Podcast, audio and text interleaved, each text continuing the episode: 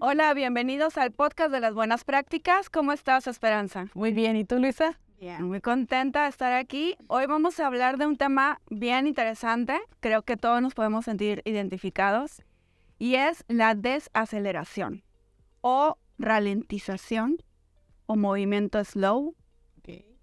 slow movement. Ahí tiene muchos nombres, pero hay una frase que, que creo que resume muy bien eh, de qué se trata la filosofía de este movimiento y es que en un mundo adicto a la velocidad, la lentitud es un superpoder, ¿cierto?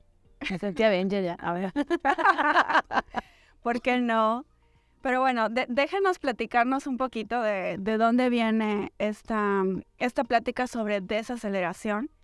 Y creo que todos lo hemos experimentado a raíz de la pandemia, cuando todo se acelera eh, como que queda esta, este sentido de urgencia para todas las cosas, es algo que ya hemos repetido en diferentes ocasiones. Pero encontramos una referencia que nos pareció maravillosa de tocar aquí para traerlo con ustedes, y es sobre un gurú antiprisa, se le conoce a Carl Honoré, es un autor em, inglés, me parece. Con gusto les vamos a compartir eh, las referencias que tenemos de él. Y él es precisamente el impulsor del movimiento slow. Y él dice que no necesariamente se trata de hacer las cosas lento. O sea, sí, pero no nada más eso. Es más bien como estar conscientes de que en el hecho de que vivimos en un mundo muy acelerado, tendríamos que estarnos tomando el tiempo de hacer las cosas bien, o sea, hay un, hay un momento para todo. Hay un momento para ir lento y hay un momento para ir rápido. Pero en el medio hay todo un abanico de velocidades y de ritmos diferentes que a veces no estamos dispuestos a probar. O sea, o, o vamos lento porque ya estamos hasta, este, no sé, bastante involucrados con, con el cansancio y con prácticas que no son del todo deseables o estamos muy, este, muy acelerados y, no hay una serie de grises en el medio. Sí, fíjate que ahorita que estás platicando de esto me, me viene a la mente eh, algo que comentamos mucho en psicología y que bueno, a lo mejor también, este, eh, bueno, al auditorio a lo mejor lo va a recordar de frases de Facebook que hablan acerca de vivir el presente. Se nos olvida constantemente vivir el presente detenernos un poquito para sentir el presente, no nada más este, porque a veces dices vivir el presente, ay, pues vivo en el presente, pues ni modo que esté en el futuro, ¿verdad? en el pasado. Sí, pero eh, es vivir, es, ser, es vivir de la, de la, experiencia que estás este, teniendo en estos momentos y se nos olvida, eh, tal vez por la premura de cumplir, por ejemplo, con compromisos laborales, que si bien son importantes, este, creo que es importante también que pongamos en una balanza que nuestro bienestar también lo es, ¿no? O sea, debe haber un equilibrio. Él hablaba de dos experiencias que le ayudaron a tomar conciencia. Y una es que cerca de su casa vio un negocio de speed yoga, que es yoga, que todos sabemos que es una práctica multidimensional que te ayuda a estar en el presente pero era speed yoga para gente que estaba ocupada y en 10 minutos o sea, lo más absurdo, lo más absurdo. Y la otra historia que cuenta es sobre su propia experiencia con, con su hijo pequeño, que llegó al punto de leer los cuentos de la noche cuando, cuando su hijo era este, muy pequeño, en cuentos de un minuto. O sea, que encontró un libro, cuentos para niños en un minuto, y que él se sentía súper orgulloso hasta que llegó el momento en el que dijo, creo que algo no está funcionando. ¿No? ¿Cómo, vas a, a hacer ese tiempo tan íntimo, tan personal, tan familiar, tan valioso eh, en un minuto? Entonces es cuando cobra conciencia y se integra el movimiento slow.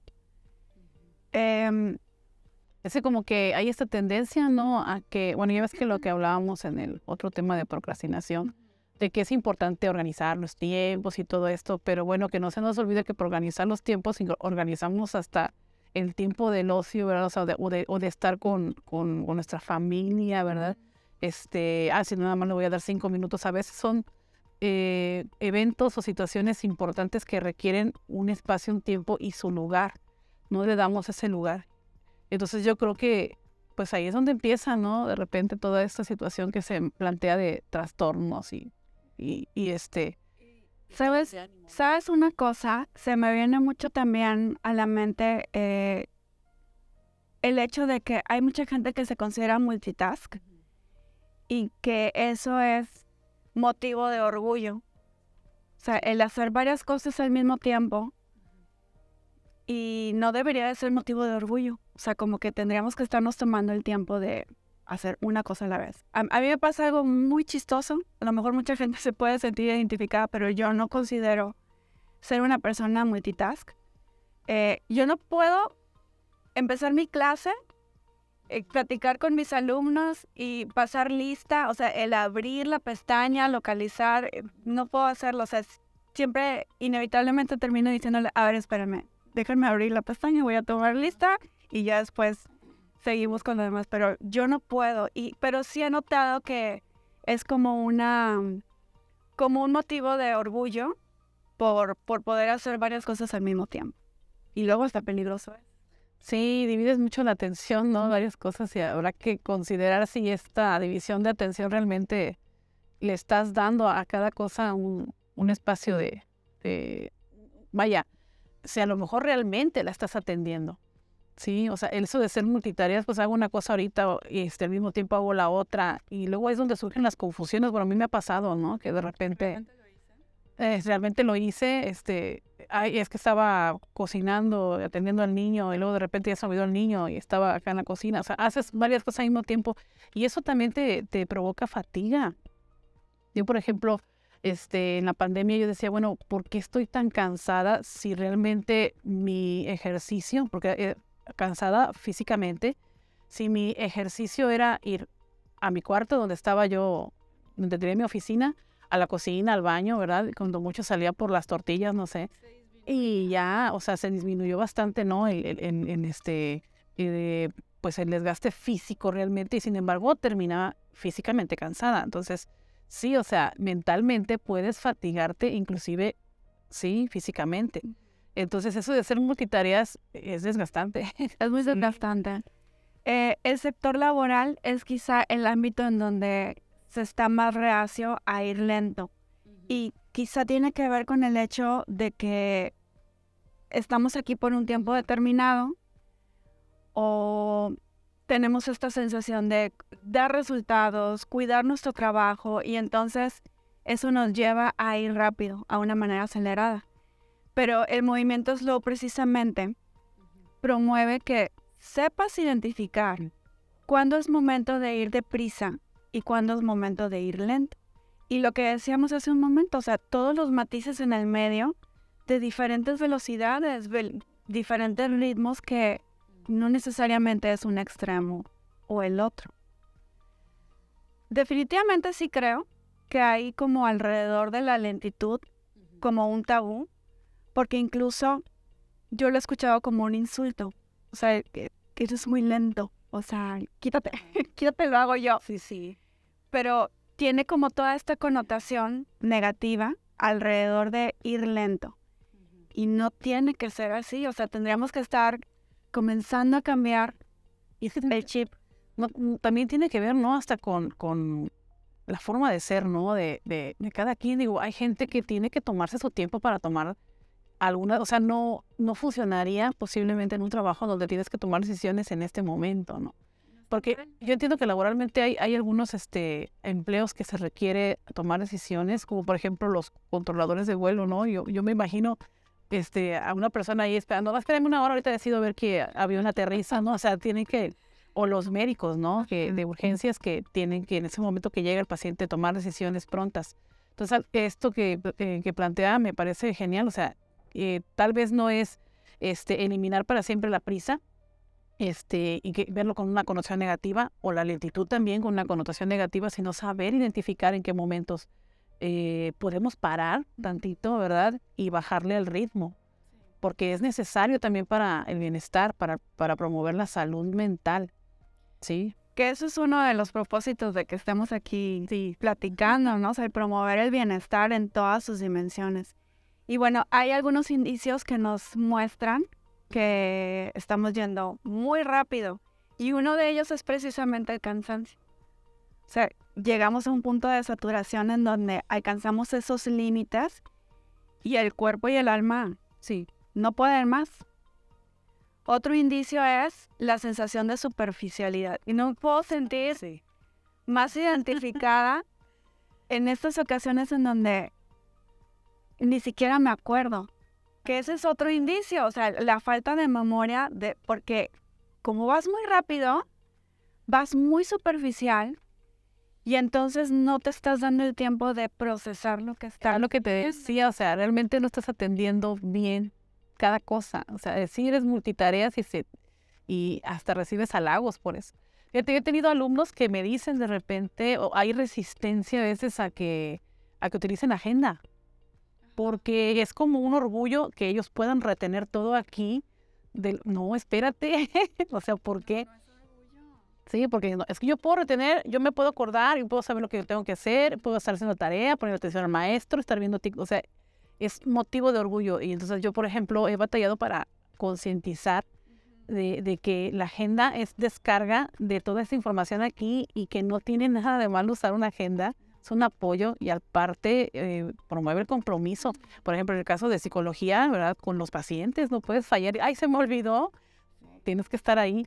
Entonces, sí, sí hay este, este tabú con respecto a... Sí, pero fíjense, entonces es el cansancio, la sensación de superficialidad y la falta de memoria. O sea, si alguno de ustedes se siente identificado con, e, con uno, con esos tres aspectos, no le quede duda que está yendo muy, muy rápido. Eh, hace poco leía y un consejo así como para este, tomadores de decisiones y para hacer eh, tu trabajo más profesionalizado, que era muy recomendable asistir a las juntas con libreta, o sea, no con la computadora. Porque la computadora inevitablemente, y yo lo reconozco, estoy en reuniones de trabajo y estoy enviando correos y estoy escuchando, pero pero también estoy haciendo otras cosas con tal de avanzar. O sea, no necesariamente es una distracción fuera de lo laboral, pero eso impide que mi mente esté donde debe de estar. Y el consejo era ese, mejor lleva una libreta, porque en la libreta te obliga a anotar lo que tú estás escuchando y además da una mejor imagen, porque precisamente se le, eh, hay esa lectura sobre tu persona. ¿No? Que estás ahí, que estás tomando nota de lo importante y que después tomarás otro momento de tu día laboral para atender lo que estás anotando. Sí, pero eso también genera resistencia. ¿eh? es que después de la pandemia, este, que este también otro punto que te acuerdas que platicábamos de, este tema, de la, urgencia. Eh, de la urgencia y, de la, y del apoyo total que tuvimos en la tecnología, entonces hay resistencia a reutilizar a tomar notas. Luego dices, bueno, toma notas, ¿verdad? Pero este, en la tablet o en la laptop y a veces ni ahí se quiere tomar notas, ¿no? Pero eh, digo, ya hemos hablado en repetidas ocasiones de la pandemia y la sensación que deja. Sí. Y es ahí en donde no cabe duda. En una época de celeridad es en donde justamente hay que ir más despacio. Hay que tomarse ese tiempo. Eh, hay una pregunta que nos encantaría que quien nos escuche y quien nos ve nos, nos comparta, ¿no? ¿Cuál es el momento? Porque esto ayuda a tomar conciencia de lo que surge en momentos de lentitud y es el hecho de cuando surjan tus mejores ideas. ¿Tú has reflexionado sobre tu momento? Qué buena pregunta. es cierto. Pues no, este, seguro que no es cuando estoy en estrés. No. ¿Sabes cuál es la respuesta número uno? ¿Cuál? Cuando te estás bañando. Cuando estás debajo de la regadera. Es cierto. No, sí. Hasta nos volvemos cantantes. ¿Por qué? porque es un momento de relajación. Sí, tienes razón. Para mí, el, momento en donde me vienen más ideas es cuando estoy atendiendo a mis plantitas, regando jardín. Es, es un momento para mí de relajación. Y en donde no puedo ir más rápido, reconozco que en algún momento sí pensaba, quiero tener una manguera así de bomberos y que tuviera el chorro y acabar más rápido. Pero me obliga a ir lento. Y entonces en esos momentos es cuando yo siento un estado de relajación y se me ocurren muchas cosas. Pero la respuesta número uno cuando le preguntas a las personas, podemos hacer el ejercicio, hacer una encuesta. Hágalo. Pero bueno, independientemente de eso, una gran herramienta es la meditación. Ya hemos hablado de ella. Sí. ¿Tú acostumbras a meditar? Fíjate que sí, y este, y lo acostumbré después de la pandemia, bueno, durante la pandemia, porque estábamos todo el tiempo conectados, y este, y dije, no, me tengo que desconectar. Entonces, pues me iba a mi balcón ahí, y pues el meditar muchas veces uno piensa que es estar este, pensando, y estás pensando, ah, tengo que ir a pagar los frijoles, tengo. No, o sea, es bien difícil, es bien difícil meditar, así es, y, tampoco se trata de ponerse en posición así, o sea, no, o sea, tú puedes estar, digo, yo iba y me sentaba en mi mecedora, o sea, como anciana de noventa y tantos años, jubilada, y ahí me ponía yo, ¿verdad?, a, estarme meciendo y a no pensar en nada, y es difícil porque cuando tienes eh, el compromiso de hacer muchas cosas, este, dices, ¿cómo me desconecto? Pero es un ejercicio que sí lo recomiendo, ¿eh? Sí lo recomiendo. Es bastante recomendable porque ah, cuando una persona hace constantemente meditación, cuando se tiene esa disciplina, eh, el cerebro, la estructura cerebral comienza a modificarse y se forman más pliegues en la corteza cerebral. Y cuando tienes más pliegues en la corteza, te permite procesar más rápido la información. O sea, es la gran paradoja de este tema, la gran paradoja de la meditación como una herramienta. Porque si tú te tomas el tiempo para ir lento, tú vas a procesar y asimilar las cosas de manera más rápida. O sea, es, de verdad es una gran herramienta. Pero fíjate que algo que con lo que yo he tenido que luchar cuando hago eso, esto de la meditación también es, es, con, el, con la culpa de, dejar, de desconectar. No sé si le pasa a alguien del auditorio, pero cuando tienes varias tareas estás, ay, pero, ay, pero es que a lo mejor, ay, no. Sí, y es que de nuestra cultura es, es este, eh, eh, pues no sé, se reconoce más a la persona que está siempre haciendo algo. Cuando no está haciendo nada, a ver, tú que no estás haciendo nada, ve a sacarme, por favor, este, o sea, sí me explico, o sea, es, siempre no se valora. Yo sé que si algún alumno nos ve, va a decir mi mamá, sí me explico. Yo soy mamá y, he tenido que luchar con eso, ¿verdad? Porque tengo aquí la voz de, de mamá diciendo, pero tienes que hacer esto que haces aquí flojeando, ¿no? tomando otro tiempo para hacer nada, o sea, este tiempo, o sea, así me explico. Entonces yo creo que eh, eh, uno lucha más consigo mismo y ya que decides meditar, ahora sí, ese es un preámbulo para desacelerarte, ¿no? O sea, pero pues si no, no, no, intentas, no empiezas, pues ¿cuándo? Ah, bueno, yo, yo sí tengo el hábito, quizá no la disciplina de todos los días, pero sí tengo el hábito de, meditar. Y justamente en los días en donde van a ser más pesados, más difíciles o más largos, es en donde más me tomo el tiempo de hacerlo. Y la gente cree, como tú decías, que se trata de poner tu mente en blanco. O sea, la, mente humana no puede estar en blanco. Tú le tienes que dar un trabajo a la mente para que se calme. Y el trabajo es que se concentre en tu respiración. Entonces, los tips para concentrarte en una eh, respiración calmada, relajada es, puedes pensar en el aire que sale de tu nariz, o puedes concentrarte en el movimiento de tu pecho, o puedes concentrarte en el movimiento de tu, de tu vientre, de tu estómago. Eh, pero definitivamente, bueno, es una, es una gran herramienta. Sí, o sea, tener conciencia de tu cuerpo. Así es, tienes razón. Bueno, me gustaría que cerráramos con recomendaciones qué podemos hacer en familia y qué podemos hacer en el aula para poder bajar el ritmo o por lo menos poder identificar cuáles son esos momentos en donde podemos ir lento y que vayamos haciéndolo lento va a ser mejor y más productivo.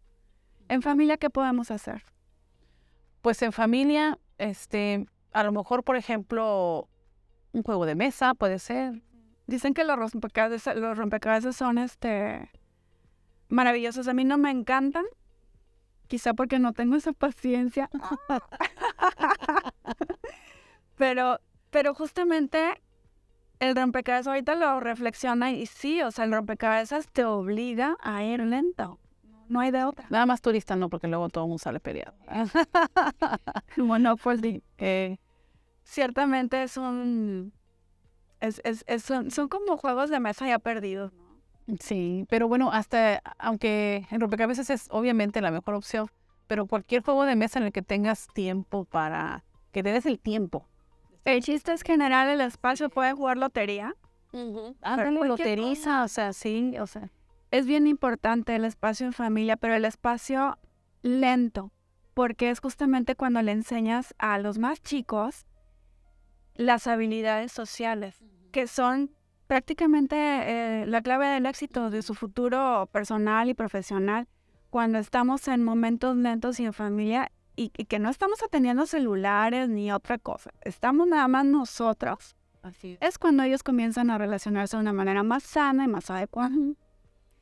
Eh, en el aula, Pues en el aula, fíjate que eh, puede ser precisamente dejar de tener miedo a que de repente el grupo platique, reflexione, debata.